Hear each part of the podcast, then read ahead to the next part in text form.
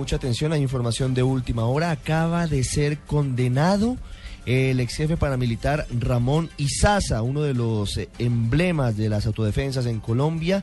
Fue condenado por crímenes cometidos entre 1977 y el año 2006. La sentencia contra alias el Viejo por homicidio, tortura, cobros injustos terrorismo, desplazamiento forzado, desaparición forzosa es de 40 años de prisión, una multa de 29.300 salarios mínimos legales mensuales vigentes.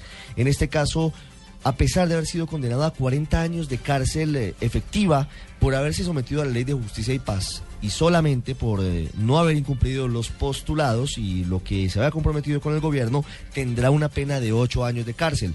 La sentencia efectiva de prisión para Ramón Izaza es de ocho años de cárcel.